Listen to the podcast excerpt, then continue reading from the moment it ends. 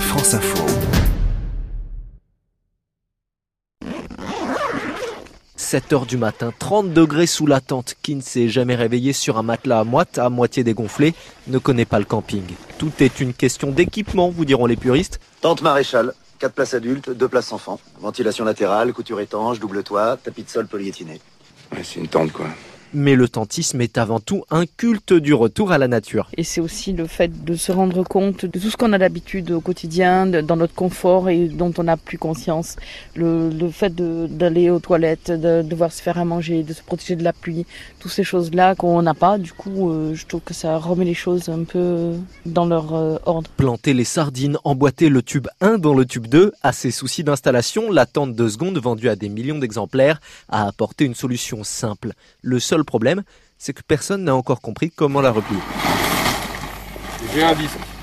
Et après je plie et je fais mon 8. Donc là, le jaune avec le jaune. euh, Vous branchez le fil rouge sur le bouton rouge, le fil vert sur le bouton vert, vous appuyez et plaf À part ça, soyons honnêtes, la tente c'est le bonheur d'être dehors. Sauf quand vient l'orage, bien sûr. On était un peu dans un creux et alors euh, il y avait beaucoup d'eau dans la tente. Nous, euh, bébés, euh, enfin bébés plutôt enfants, on dormait euh, sur un matelas à deux.